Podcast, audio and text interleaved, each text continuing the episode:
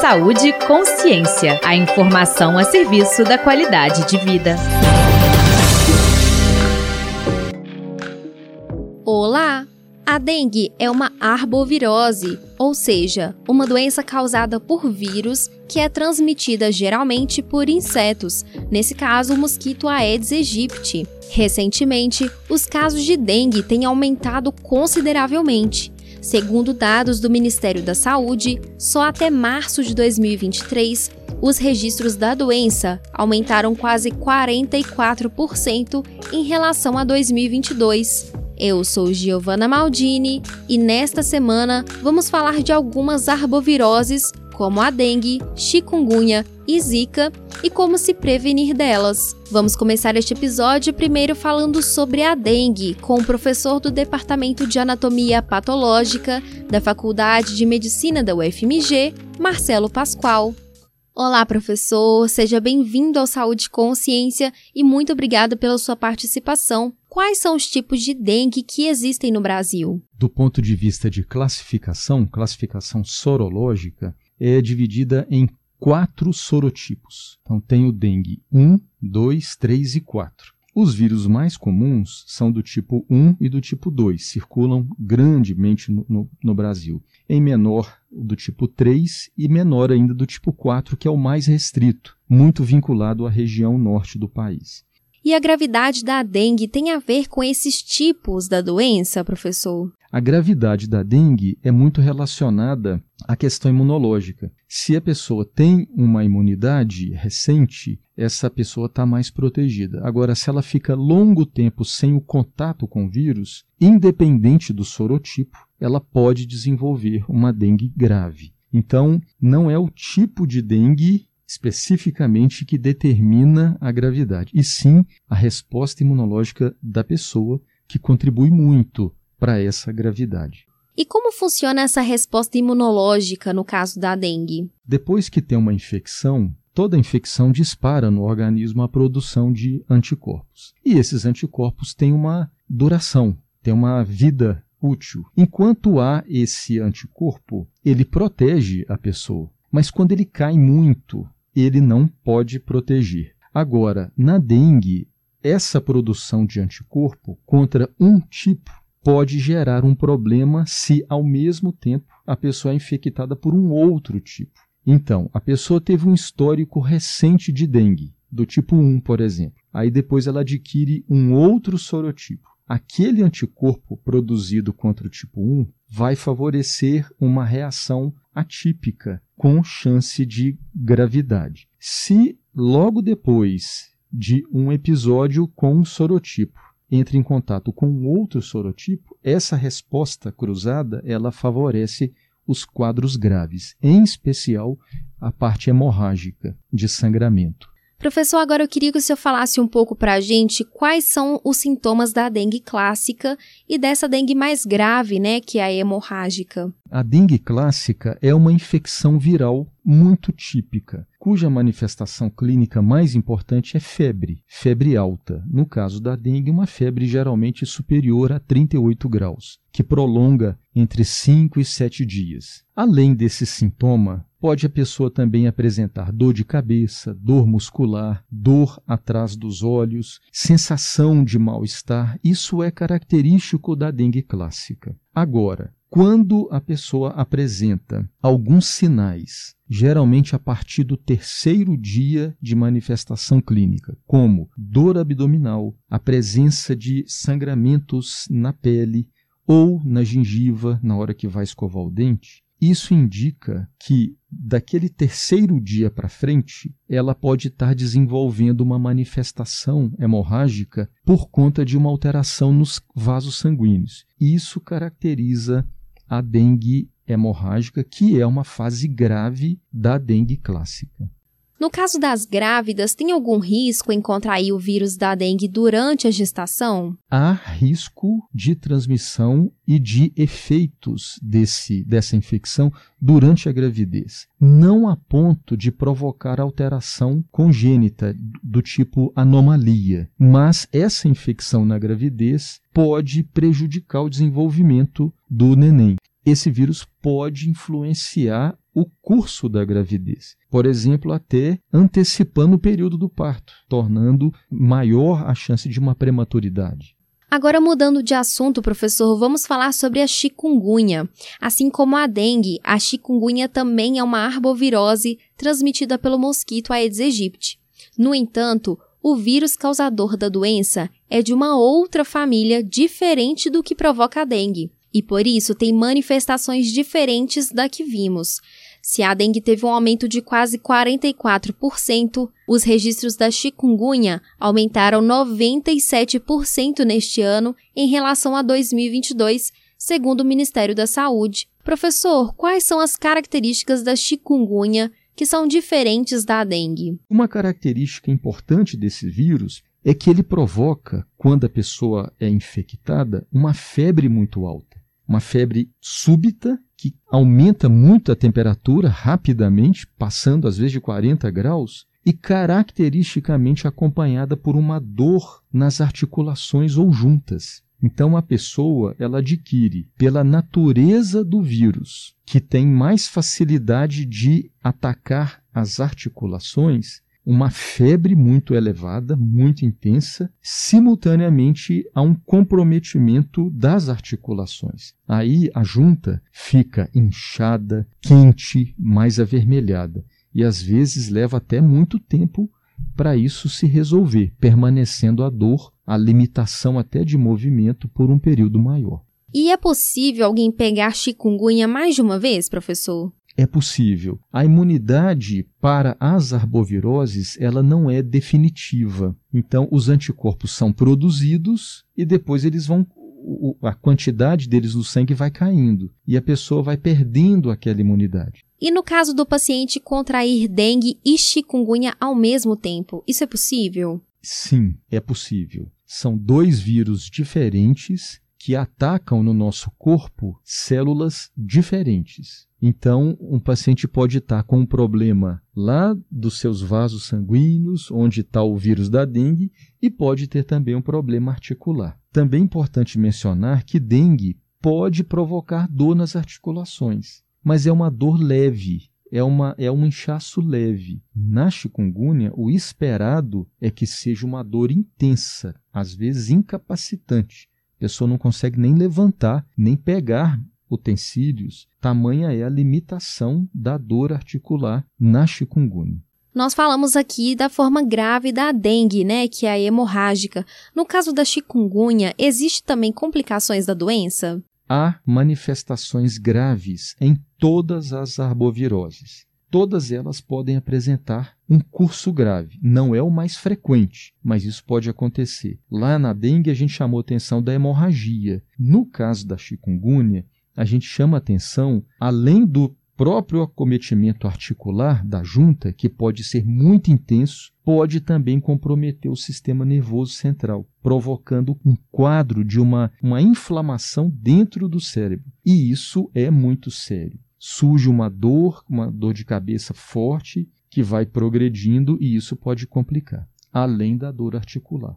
E no caso das grávidas, professor, elas podem ter alguma complicação grave, igual nós vemos com a Zika, por exemplo? Muito parecido com a dengue. Dependendo da época da gestação, pode atrapalhar o desenvolvimento do feto e até influenciar um parto mais prematuro. E por falar em Zika, vamos conversar sobre essa doença. A Zika também é uma arbovirose transmitida pelo mosquito Aedes aegypti. Diferente da chikungunya, o vírus responsável por provocar a doença é da mesma família do causador da dengue. Apesar de ter sintomas considerados mais leves do que as outras arboviroses, a zika é muito preocupante, principalmente nas grávidas. Professor, fala mais pra gente sobre as características da zika. O vírus causador da doença é da mesma família que o da dengue. Por causa disso, as duas doenças têm manifestações parecidas? Eles são de gêneros diferentes, mas estão na mesma família. E essa proximidade faz com que algumas das manifestações da Zika sejam muito parecidas com as manifestações da dengue, mais parecidas inclusive com a dengue do que com outras arboviroses e bem diferentes da chikungunya. Então, é um vírus que provoca uma infecção e essa infecção também compromete pequenos vasos sanguíneos, com uma característica que difere um pouco da dengue. Ela ocorre mais próxima da pele, gerando na pele manchas avermelhadas e também irritação nos olhos. Ela provoca uma febre que não é tão elevada quanto a da dengue e não é tão elevada quanto a da chikungunya, Dengue chikungunya tem febre muito alta, acima de 38. A febre da zika é uma febre mais leve. Mas o que chama atenção na infecção por zika são as manchas avermelhadas que surgem no corpo e também na região do, dos olhos, a conjuntivite, né, a inflamação na, na parte dos olhos. Isso porque o lugar que o vírus mais provoca alteração está muito próximo da pele e dos, dos vasos dos olhos diferente um pouco da dengue, que é mais interna, né?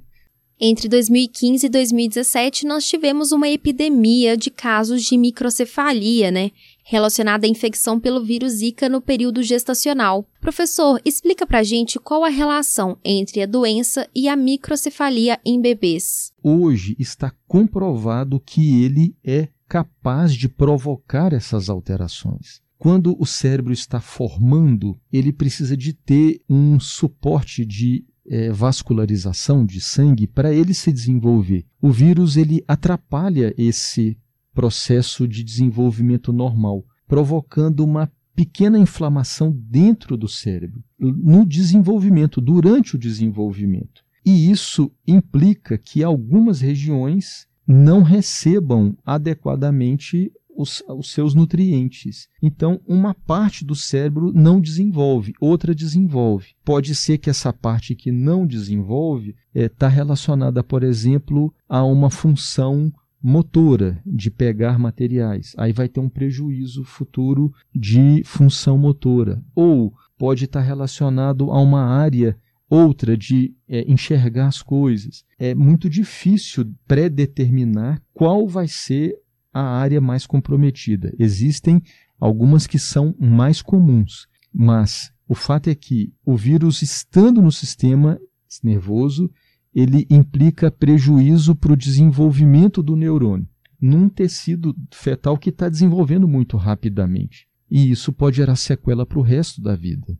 Entendi, professor. E quais cuidados as gestantes devem ter nesse período para evitar a infecção por Zika? A gestante ela deve evitar ao máximo exposição ao ambiente onde está circulando o Aedes aegypti. É ele que transmite a infecção do vírus se vai se expor àquela região, usar sim as roupas eh, protetoras, os repelentes de, de, de, de, forma contínua. Então ela precisa de ter mais atenção e redobrar o uso dos repelentes.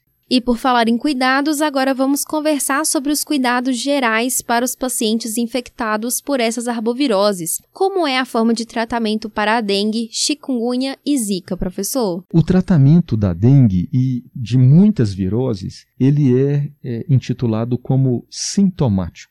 Ou seja, não existe um tratamento antiviral disponível para a gente utilizar. Então, o que, que a gente faz é oferecer para o paciente medidas de suporte, como, por exemplo, uma boa hidratação, um remédio para baixar a febre, é ficar atento a outros sinais, como, por exemplo, o hemorrágico. E se tiver realmente repercussão dessa hemorragia no sangue, até mesmo pensar numa transfusão, que seria um contexto mais sério. Então, o tratamento ele é um tratamento suportivo ou de suporte. E é importante ressaltar que, principalmente no caso da dengue, alguns medicamentos não podem ser utilizados, né? Essa é uma informação muito importante que, felizmente, é muito bem é, é recebida pela população de modo geral. Para o sangue manter as suas funções dentro dos vasos sanguíneos, ele tem que estar numa fase líquida. E essa fase líquida não pode coagular e nem pode é, extravasar do vaso, senão gera hemorragia. E existe um papel muito importante das plaquetas, que estão no sangue, de modo que medicamentos que interferem na função da plaqueta favorecem o sangue não se organizar na forma líquida no vaso. E ele extravasa, é muito conhecido como sangue raleado ou sangue ralo. Ele extravasa, ele atravessa a parede do, do capilar, do vaso sanguíneo, e pode gerar efeito de hemorragia no paciente. Então, de modo geral, alguns anti-inflamatórios em especial anti-inflamatórios não esteroidais, que interferem na função da plaqueta, devem ser evitados. Podendo-se utilizar outros é, antitérmicos, remédios para reduzir a febre, que não interferem na função das plaquetas, como por exemplo o paracetamol e derivados. Por isso, caso tenha sintomas que falamos neste episódio, procure um atendimento médico para que seja receitados remédios adequados para o tratamento dessas doenças. Agora, professor, vamos falar de prevenção. Nós já comentamos aqui os cuidados para gestantes, né? No caso da população em geral, o que as pessoas podem fazer para evitar essas arboviroses, principalmente em meio a esse surto delas que nós estamos vivendo aqui no Brasil? Fundamentalmente, o alerta para evitar a exposição ao vetor, ao mosquito transmissor. Então, repelentes, roupas com manga para evitar exposição, especialmente é, calça, isso evita o mosquito acessar a, a sua perna, o, o, braço, mas ficar atento àqueles ambientes onde há a maior circulação do vírus. Evitar a exposição. Se não tem jeito de evitar a exposição, ou seja, você precisa de trabalhar numa região que o, o índice de, de mosquito está muito elevado. Utilizar repelentes, por exemplo. Ou a raquete, né? aquela raquete que mata o mosquito por eletricidade. Isso funciona muito bem. O ideal seria que ele não tivesse circulando, ou seja, que aquele local não tivesse tido água parada, é, empoçada, que permitisse o desenvolvimento dos ovos do, do mosquito. Mas como isso aconteceu, é evitar a exposição. E recentemente, a Agência Nacional de Vigilância Sanitária, a Anvisa, aprovou a vacina contra a dengue, né? Fala um pouco dessa vacina para a gente, professor. Qual a importância dela? Foi liberada uma vacina que protege contra muito bem contra três dos quatro sorotipos da dengue. Tem uma boa proteção contra o tipo 1, tem uma ótima proteção contra o tipo 2, tem uma proteção razoável contra o tipo 3 e ainda não se tem uma boa definição se é protetor ou não para o tipo 4, porque não foi estudado ainda um número de casos suficiente para ter essa informação. E a importância dessa vacina, que está recentemente aprovada pela Anvisa para comercialização, é que todo mundo pode tomar numa idade muito pequena, né, de 4 até 60 anos de idade, sem ter tido aquela preocupação que a vacina anterior precisava de garantir, já ter o relato de uma infecção de dengue, porque ela poderia, a vacina anterior, a primeira aprovada, provocar casos graves. Essa, tudo indica que ela não vai ter o efeito que a anterior teve. E ela já está disponível para comercialização. Agora, precisa de ter todo um conjunto de estudos para que ela seja incorporada futuramente ao sistema de saúde público, no caso, ao Sistema Único de Saúde. Então, uma vacina, para ser incorporada como uma estratégia de saúde pública, ela tem que ser analisada não só pelos seus efeitos é, protetores imunológicos, mas por outros motivos também, entre eles o seu custo-efetividade, né, para quem que vai distribuir. Considerando que a dengue ela está espalhada no Brasil inteiro, então teria que praticamente vacinar quase que a totalidade da população isso é muito difícil de ser obtido. Então, muitos estudos serão realizados com toda certeza a partir de agora para verificar qual a melhor forma de incorporar essa nova vacina ao Sistema Único de Saúde. E para finalizar, qual mensagem o senhor deixa para os ouvintes, professor? Diante de uma suspeita clínica, procure a unidade de saúde para o atendimento, as orientações e, principalmente, fazer o exame de laboratório para saber se é mesmo ou não e, a partir daí, tomar todas as medidas necessárias. E mais uma vez, professor, muito obrigada pela participação. Encerramos aqui mais um episódio do podcast Saúde Consciência. Mas não deixe de participar com a gente por meio de comentários, dúvidas e sugestões que podem ser encaminhados para o nosso WhatsApp. O número é 031 985760326 e siga o Saúde Consciência no seu agregador de podcast preferido e ative as notificações para ficar por dentro de tudo que postamos. Esta edição foi produzida por Carolina Magalhães e Madu Mendonça.